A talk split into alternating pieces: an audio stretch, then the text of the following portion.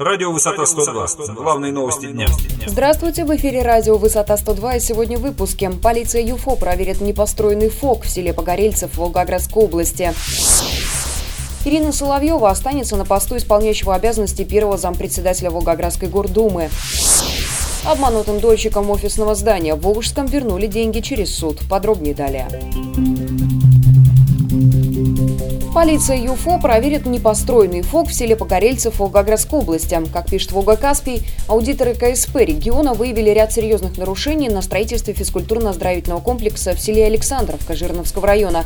Несмотря на то, что ФОК должны были построить еще летом прошлого года, до сих пор этот объект не возведен, а выполненные работы составляют лишь небольшую долю от всего объема.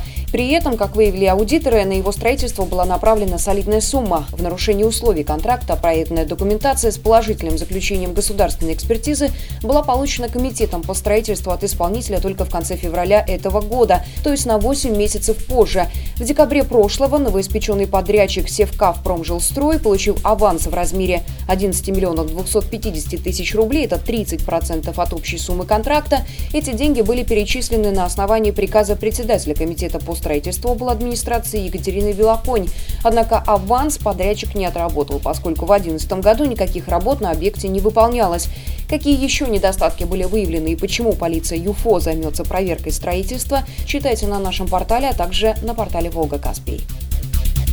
Ирина Соловьева останется на посту исполняющего обязанности первого заместителя председателя Волгоградской городской думы. Волгоградский облсуд рассмотрел апелляционные жалобы депутата Федора Литвиненко и Волгоградской городской думы на решение Центрального районного суда 26 июля этого года.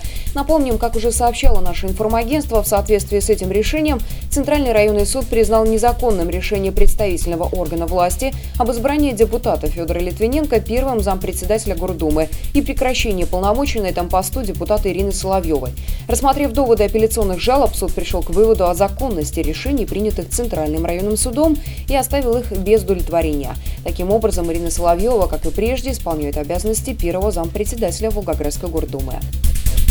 Обманутым дольщикам офисного здания в Волжском вернули деньги. После ареста счетов закрытого акционерного общества в Волжском Волгоградской области долевым строителям вернули 9 миллионов рублей, сообщили в региональном управлении службы судебных приставов. По информации ведомства, компания обязалась за счет долевого участия построить новое офисное здание в центре Волжского, однако не выполнила своих обещаний.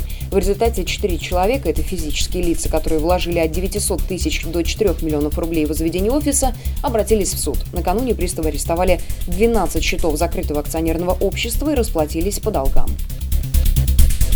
В экипаже найденного под Орлом штурмовика ПЕ-2 находился сталинградский летчик. Как пишет российская газета, поисковики Орловской области обнаружили останки членов экипажа фронтового бомбардировщика ПЕ-2, найденного близ деревни Рассыльная Кромского района.